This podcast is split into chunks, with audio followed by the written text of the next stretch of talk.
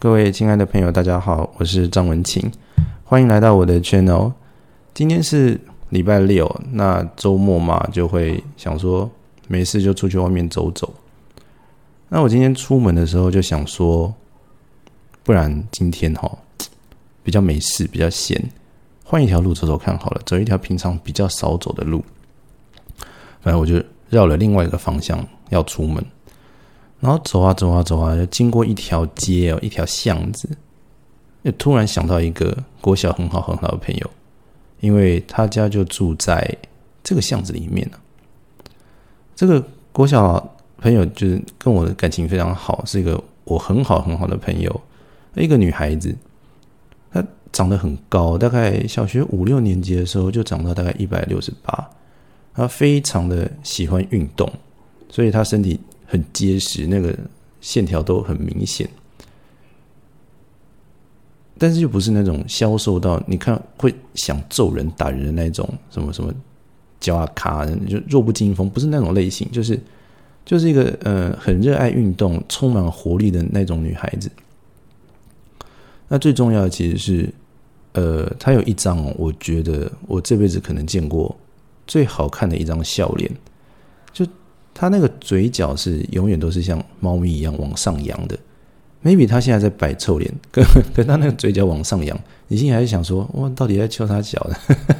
这一个一个就很可爱的一张笑脸，所以就是上课的时候，只要看到他就觉得哇，好开心，好像什么烦恼都没有了。那他那种发自真心内心那个笑，然后眼睛就很透明的那种眼睛，就是你看到他整个人觉得。他真的是诚心诚意的在对着你笑，然后心情很好这个样子。那基本上，呃，我们感情很好，那什么事情都会聊，什么事情都会讲，就常常聊天，在学校也常常聊天这样子。那我记得，嗯，就是我们那个时候读国小的时候，我们国小刚好在两个学区的中间，就 A 区跟 B 区中间那条线，就是我们读的那间国小。所以那间国小就来自了 A 区跟 B 区的同学来就读，可是你毕业之后你要去 A 区跟 B 区自己的学区的国中读书嘛，所以就面临一个问题，就是大家可能以后就是毕业之后会不同班呐，会不同校、不同不同校也不同班，那大家就很好奇啊，想说是不是国小毕业之后还可以常常在学校里面看到大家。所以大家就在毕业典礼的前几天呢，大概一个礼拜左右吧，就说：“哎，大家要记得回去看那个户政事务所还是区公所寄来的这种入学简报通知，对不对？就是说你几月几号去哪个国中参加新生训练，啊，记得要去报到哦。这样，所以家里会有一张这样子的通知单嘛？那同学们就赶快回去跟爸爸妈妈看，然后回来跟大家说。”啊，我们是不是国中还可以一起，至少在同一个学校，偶尔可以见见面这样子？因为那国小的时候，班上同学感情都不错，然后就毕业典礼来了，所以毕业典礼当天就是一阵手忙脚乱嘛，乱七八糟。因为也放，其基本上算放暑假，学期都结束了，成成绩都结算，就只是一个毕业典礼，所以就一片乱七八糟。小男生就绑个啾啾，女生就绑穿一个。嗯，小洋装、小礼服嘛，那就要去参加毕业典礼。然后大家那边看说：“哇，你你跟我同个学校哎，哇，你没有跟我同个学校啊，好可惜之类的。”然后大家就转头看到这个女孩子，就说：“哎，那你毕业之后是学区分到哪里啊？你要去读哪个学校？”然后我就在那一瞬间看到那张我见过的最好看的笑脸，闪过了一丝忧郁。但他嘴角还是上扬的，笑容还是在那里的，但眼睛就闪过一丝忧郁。然后大家没有发现这件事情，然后这女孩子就说：“我等一下跟大家说。”然后我去上个厕所，然后就就跑走了。那我就觉得不太对劲。那我就呃从教室走到走廊上等他。想说他从厕所回来的时候问他几句，就发生什么事情还好吗？这样，然后他就从厕所走回来了，那远远的看到我，又跟我挥手，那脸上还是那么一点忧郁哦。那我跟他说：“怎么了嘛？你还好吗？怎么看起来不太开心？”他就说：“我我跟你说，嗯，因为爸爸妈妈觉得我好像不太会读书，他们担心我在公立学校会跟不上进度，所以我要去一个遥远的地方读私立女中。”那我一听，天哪，好伤心的故事啊，好难过，难怪他脸色那么难看。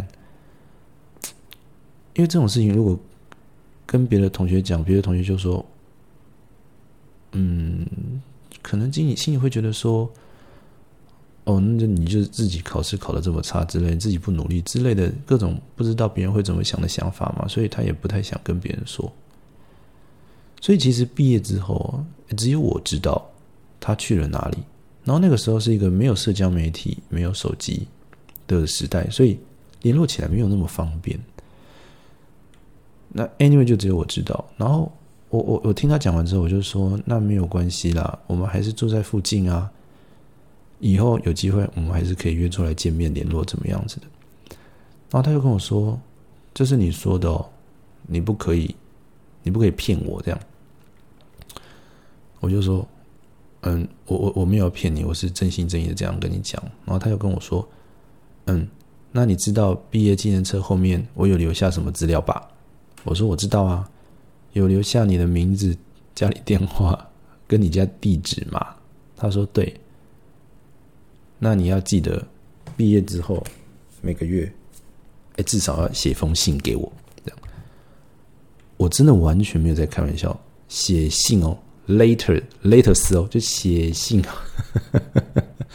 现在真的已经很少人在写信了啦。但是真的那个时候，就是就是会写信，然后也很少写。但是就是 anyway，地址留下来的目的就是除除了让你知道他住哪里之外，就是写信。真真的就写信。我说好，没有问题，没有问题。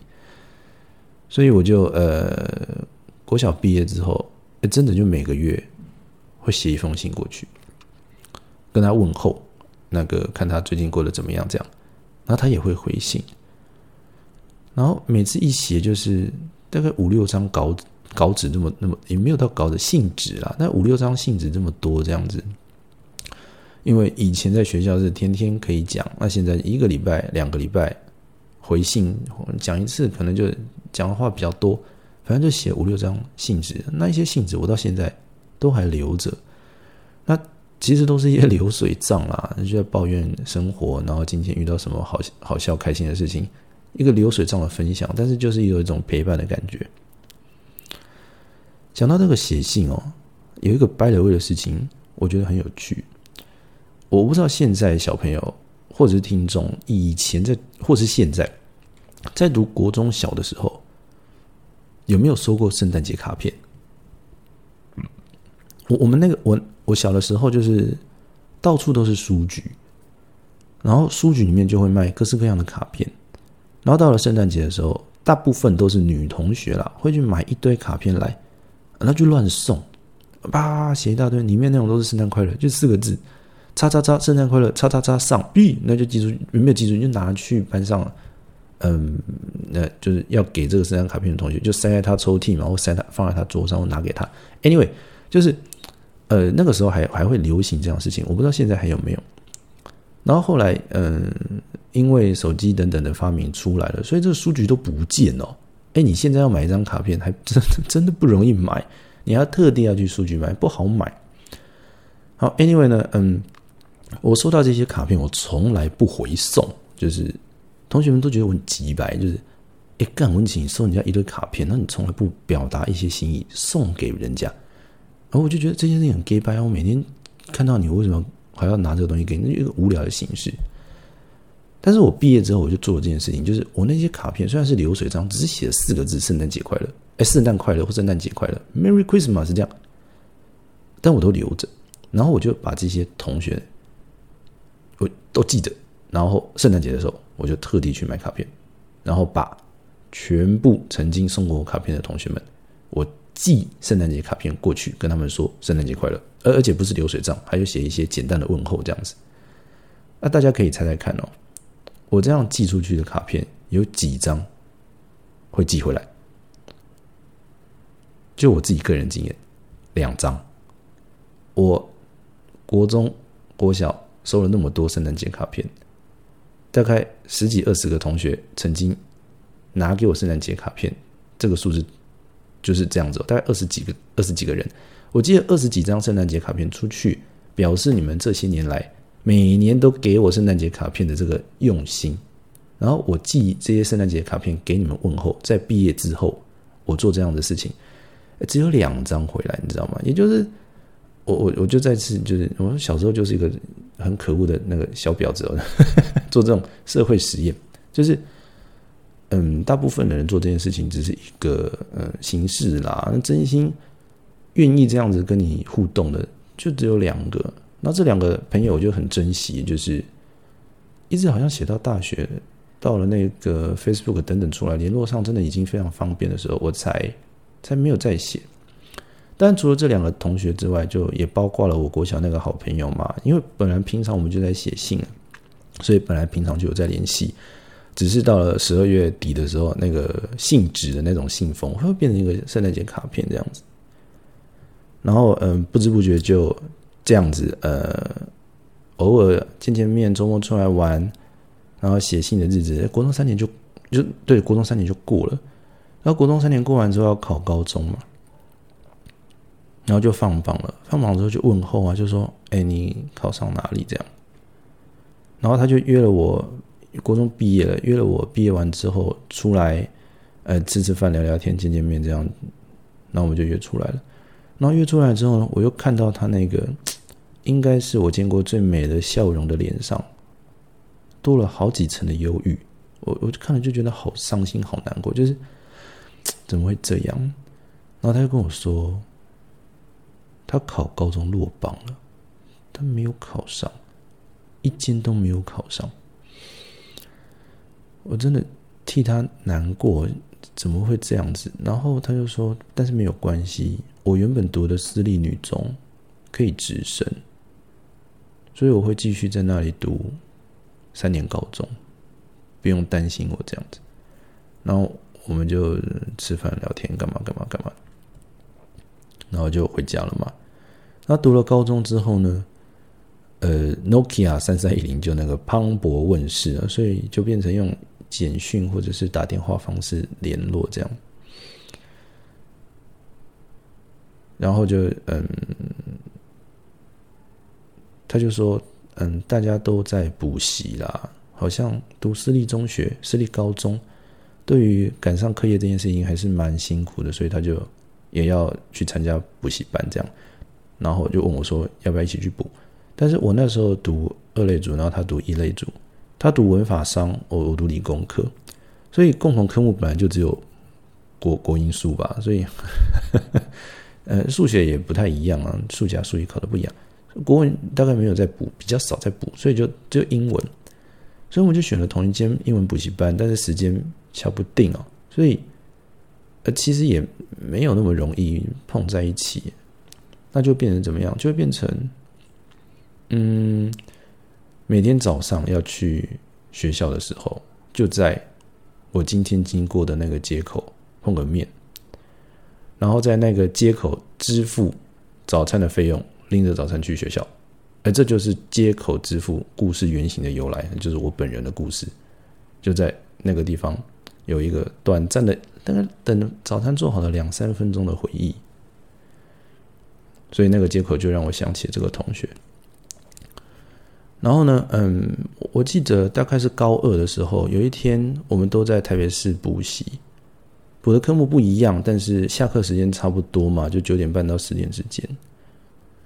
然后就传了一个简讯说他心情不好，那如果时间搭得上的话哦，那今天一起回家好不好？我说好，OK 啊，没有问题。然后就去补习班那边等他，这样我先下课了。然后他就来了，然后他就跟我说：“你先陪我去一个地方，我们再一起回家。”我说好，然后他就。带我去了一间美容美发的材料行，然后他就跟我说：“嗯，他想要染头发。”在我那个时候高中的那个发禁跟服装仪容还没有解禁啊，所以染头发这件事情可大可小。教官可以叫你劳动服务，哎，也可以叫你记过，甚至可以在呃开早会升旗的时候把你叫上来台上羞辱给全校看。各个处罚方式不一啦，但是总之就是会被找麻烦，一定啦，百分之一万会被找麻烦的一种事情，一定会的。然后，嗯，一般的学校可能就还好，但是如果是私立哦，以这种升学为主的，哇，那个是管理的非常严格。所以他就说他想要做这件事情的时候，我就说你这样好吗？不会怎么样嘛？这样他说没有关系啦，你不要管我。然后他就他就说那你赶快帮我调个颜色，我要回去染发。我说 OK 好，然后就嗯，我就说我觉得深红色蛮适合你的，不然你就选深红色好不好？然后他一秒都没有思索，他说好，那就你他就他就好没有问题，那就为了你染深红色。那我我还来不及阻止他，不用为我了，不用为我，那他就马上啪啪啪买就结账就走了。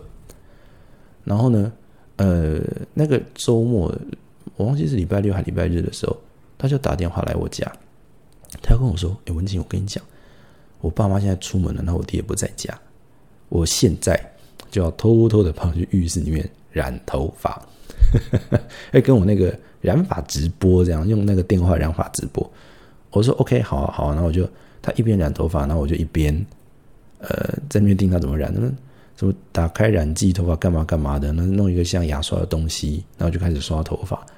啊，那个时候染剂大部分都是化学染剂，味道很重啊，很臭。啊，也不是很好染，弄的弄到身体或是衣服的话很不好洗。反正我就呃跟他直播了一场，这个他就跟我直播了一场这个染头发的电话直播过程啊。那巴拉巴拉，赶快弄完，然后还要把那个染发剂的味道在家里除掉，所有垃圾赶快丢掉，这样消灭证据，这样。然后染完之后呢，哎，就没事了嘛，这件事情就结束了。然后再下一个周末，就是呃，他又传来简讯说，他想要问我有没有空，可不可以一起回家。我说 OK，好，反正时间也搭得上，我又我们又一起回家，所以又到了这个嗯。就是约约定的地方嘛，就是下课之后约在一个约在一个地方，一起搭车回家。然后我就看到他从补习班走出来了，然后我们就一起走走走走回家，走回家，走回家。然后走一走，走一走，他就突然转头问我说：“文景，你为什么没有问我头发染到哪里去了？”我我就我就吓了一跳，我说：“哎，有有道理，我怎么完全看不出来？就你枕头还是乌漆嘛黑的。”头发，我我完全你不讲，我完全忘记你有染。他就说，我都跟你说我有染头发，你看你都没有好好记得。我说抱歉抱歉抱歉，请问你染染在哪里？然后他就说你过来你过来。然后呢，他就把我拉到一个嗯比较昏黄的灯光下面，一个路灯，那个灯比较黄，颜色比较黄，拉到下面。然后他就把他的手呃插到他的那个脖子后面的头发那里。然后把头发这样子往上拨，我往上拨的时候，我就看到，在他头发里面那一层哦，他挑染了一条深红色的头发。然后他拨完之后呢，他就看着我，他说：“怎么样，好不好看？”我我不知道为什么，我看到那样子的画面，我突然觉得一阵难过，一阵心酸，因为虽然他。笑笑着对我说这句话，对我讲这件事情，让我看他染的头发藏在里面，有点得意，说感觉就是说，哎，你看我这样染很聪明，比较不会被发现。我就突然一阵心酸，因为我觉得他那个笑已经不是我国小的时候看到的那个笑了，就是已经不是那个我见过最美的笑容了，就是夹杂了很多复杂的感情跟。忧郁在里面，然后他就接着跟我说：“我我我我染头发的时候，我做了一个决定，就是我从今天开始要为自己想要成为的方向去努力。我不在乎我读书考试有什么样的结果，考出来的分数如何，爸妈、同学、家人、朋友。”怎么样嘲笑我的考出来的分数或质疑我的努力。我觉得我要为我自己想要努力成为方向而活。然后，然后他又看着我，他就说：“我已经那么认真，那么努力了，我这样想，这样子做应该没有关系吧？”然后我真的，嗯，当下我真的，我真的难过的当下喷了两滴，大概绿豆大的眼泪吧，我就真的啪嚓滴在我的那个滴在那个路上。我想说，这个女孩子到底受了多大的委屈哦？我一直不好意思跟她讲说。你这个我见过最美的笑容就不见了，因为我这样特别讲就很矫情嘛，对不对？所以我就我就没有讲这件事情。但是我那个时候就掉了两滴眼泪，然后那个女孩子就说：“哎，你怎么怎么突然哭了？”我跟她说：“你刚刚讲这段话的时候，我觉得你脸上的那个我见过的最美的、最好看的笑容，终于又回来了。”那你既然已经这么认真、那么努力了，你要这样子去想，这样去努力，我觉得一点都不过分。然后他就开始那个呃十七岁女孩子的三八嘛，哎呀哈哈哈！你什么时候觉得我笑笑起来很好看之类？你怎么从来没有跟我讲？就开始嗯开玩笑过去这样子。然后嗯过没几个礼拜哦。我读的高中有一个游泳比赛啊，那个游泳比赛有一个好处就是，你如果参加两个项目，早上一个项目，下午一个项目，你就整天公假，不用上课。那我为了逃课，我就报了两个项目。我早上去比蛙式，然后下个下午就去比那个蝶式、自由式，这样。那当然就是志在参加，那个目的是。翘课，不，不，目的是那个公假嘛，对不对？所以，所以其实就没有那么大的得失心。但是，其实，在那个氛围下面，你还是想说，哎，我来都来了，我还是要努力的试试看，哎，我游到什么程度，说不定可以拿个奖项。但其实那是一个额外掰了位，现场氛围炒作出来的一种情感、一种感觉、一种激动这样。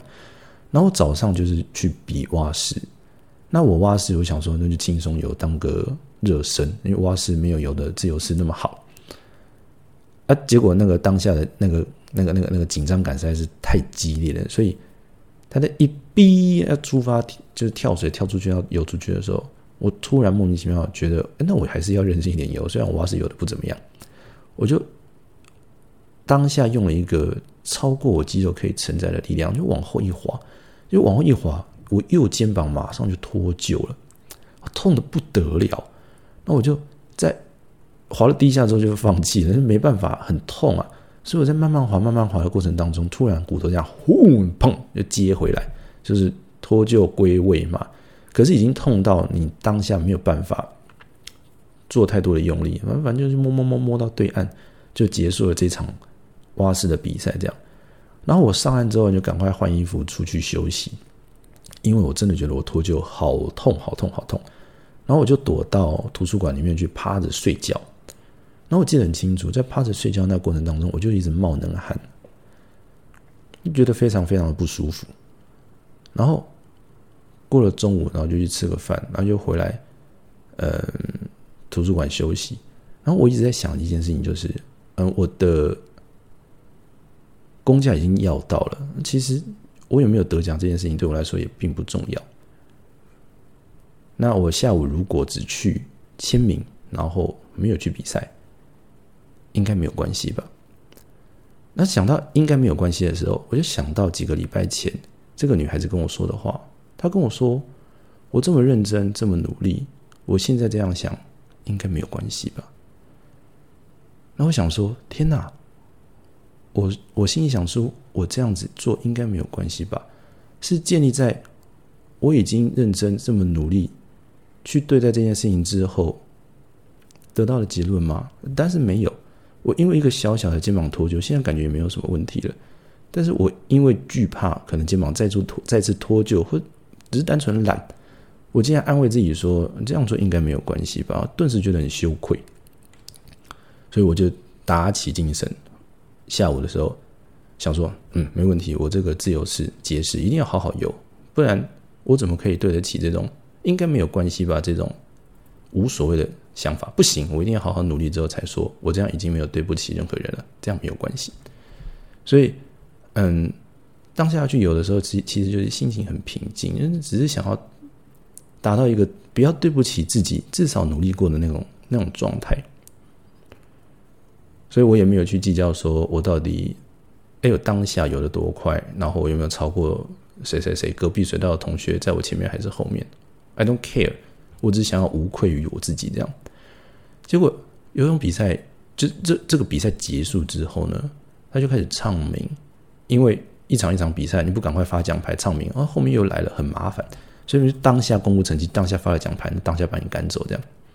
就唱名的时候，他就说：“哎，张文琴银牌这样。”我哎呦天哪！我游了第二名，想都没想到。哎，我全校只输游泳队队长哎，游泳队队长金牌嘛，我一拿了一个银牌。哇，我觉得好开心哦，我就拿了一个银牌。然后我就约了这个女女女女女孩子出来，我要跟他讲这个故事，就是他如何激励我的这个故事。那一样就是某天晚上补习结束了。我们就约起来，约约约，呃，在补习班外面，然后要一起打车回家。然后就跟他说：“我要跟你讲一个故事。”那我就把我的银牌拿出来给他，然后他就，大丹就说：“哇，这么厉害，游泳拿了一个银牌。”这样，我跟他说：“在我心里想出我要偷懒，我要放弃，我这样做应该没有关系的念头的时候。”是你的那一段，我已经那么努力了，这么认真了，我这样做没有关系吧？的那一份对于自己虽然不擅长，却仍然坚守到底的那样子的精神，鼓励我这样做。甚至你的状况是，你对这件事情并不擅长，你还努力去做了，而我擅长游泳，但我当下却想要放弃。所以，我觉得这个银牌哦是。我为了你赢过来的，所以我想要你收着这样。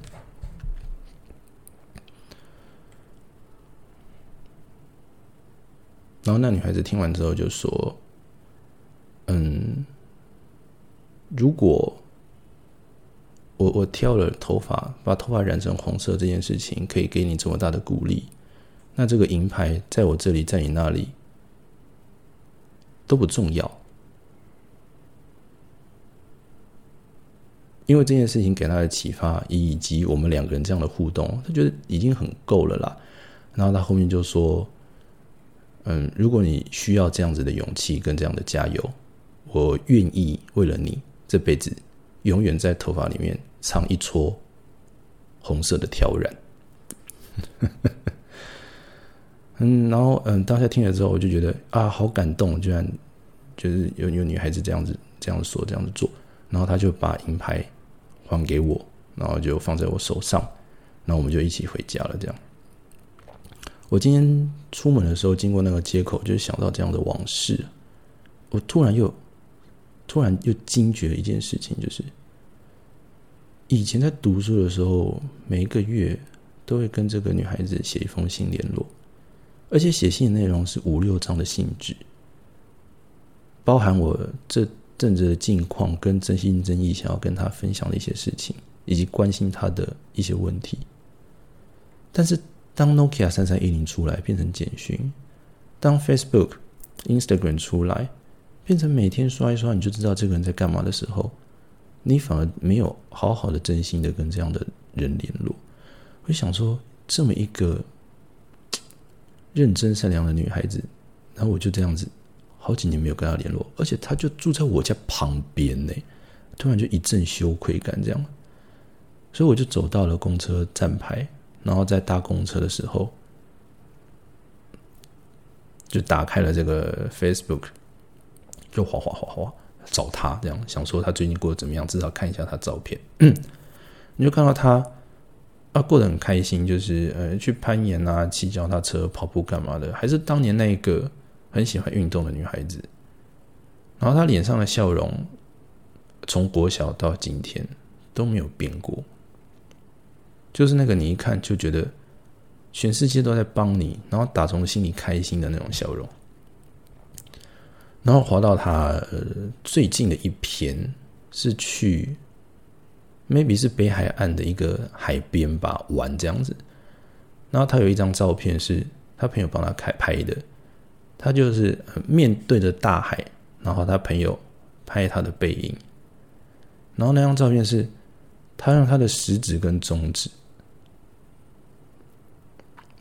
把他脖子后面的一撮头发拉起来。然后他朋友拍他的照片，然后他那个被拉起来的头发的下面，就是一撮红色的挑染。